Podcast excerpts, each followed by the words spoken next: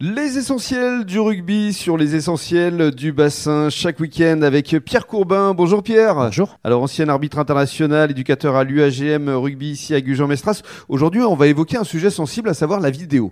Parce qu'effectivement, si quelqu'un dans le public filme un match et qu'il y a une occasion litigieuse et qu'il a entre guillemets la preuve que l'arbitre s'est trompé, que se passe-t-il? Est-ce que le club peut avoir un recours? Alors, ce qu'il faut savoir aujourd'hui, c'est que l'utilisation de la, de la vidéo telle qu'on la connaît sur le très haut niveau ne s'applique aujourd'hui que sur le top 14, la Pro D2 et le niveau international.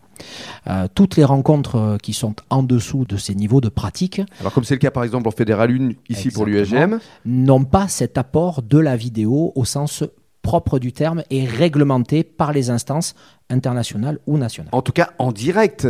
Mais si quelqu'un dans le public a filmé et qu'il a la preuve, encore une fois, que euh, l'action euh, était vraiment litigieuse, est-ce que le club, encore une fois, peut aller voir l'arbitre Et est-ce qu'il peut y avoir un, un, match qui peut se rejouer? Alors, d'un point de vue pratique, euh, dans la relation qu'on va pouvoir installer entre le, la personne qui filme le, la rencontre et l'arbitre, il n'y aura pas de, de logique directe de prise en compte. Ce qui peut éventuellement arriver, c'est d'avoir une volonté de la part du club d'aller chercher euh, la vérité autour de, ce qui a pu se passer et de pouvoir, euh, entre guillemets, challenger euh, le corps arbitral au regard de ces enjeux en montant ce qu'on appelle aujourd'hui une logique de réclamation euh, auprès des instances. Et alors justement, euh, les réactions des instances, la plupart du temps, euh, quelles sont-elles? Les instances aujourd'hui, elles se questionnent de plus en plus sur, sur ces enjeux d'erreurs, on va dire, à dimension arbitrale.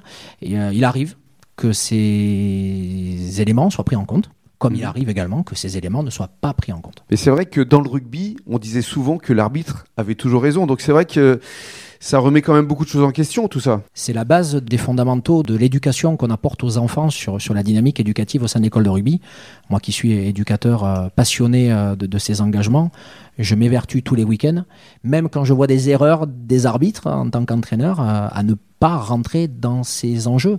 C'est-à-dire que l'arbitre au rugby, il fait partie du jeu et il a le droit. Il a le droit à l'erreur. À l'erreur. Il a le droit de se tromper. L'erreur est humaine. Et on est à mon avis, aujourd'hui, un des seuls sports, euh, je pense, euh, collectifs, qui accepte que l'erreur euh, appartienne au corps arbitral et soit portée par le corps arbitral. On apprend aux enfants depuis tout petit que l'arbitre a le droit de se tromper, mais qu'il mmh. aura quand même raison.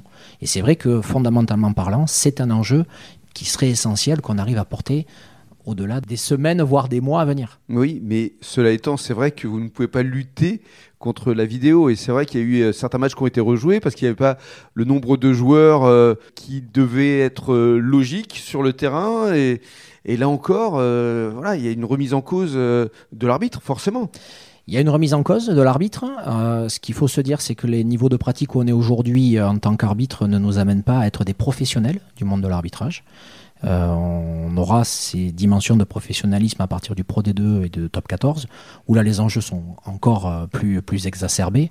Euh, moi, il me paraîtrait essentiel aujourd'hui qu'on conserve cette dimension d'amateurisme hein, sur ces engagements de l'arbitrage et que on soit toujours dans l'envie de porter ces enjeux et de dire l'erreur d'arbitrage, l'erreur de l'arbitre fait partie du jeu. Oui, il faut rester fair play parce que c'est l'une des grandes valeurs quand même du rugby. Il faut rester fair play et surtout pour analyser aujourd'hui les rencontres en tant qu'arbitre, ancien arbitre, mais toujours coach d'arbitre, mais également entraîneur à dimension sportive, euh, on sait très bien sur une rencontre de 80 minutes qu'une décision peut être commentée, mais que les enjeux du rapport de force, qu'on évoque ensemble depuis quelques semaines maintenant, vont faire que la réalité du terrain, elle est évidente. On sait si on a dominé l'adversaire ou pas. C'est pas sur une décision aujourd'hui qu'on peut incriminer l'arbitre en disant c'est lui qui prend la décision qui.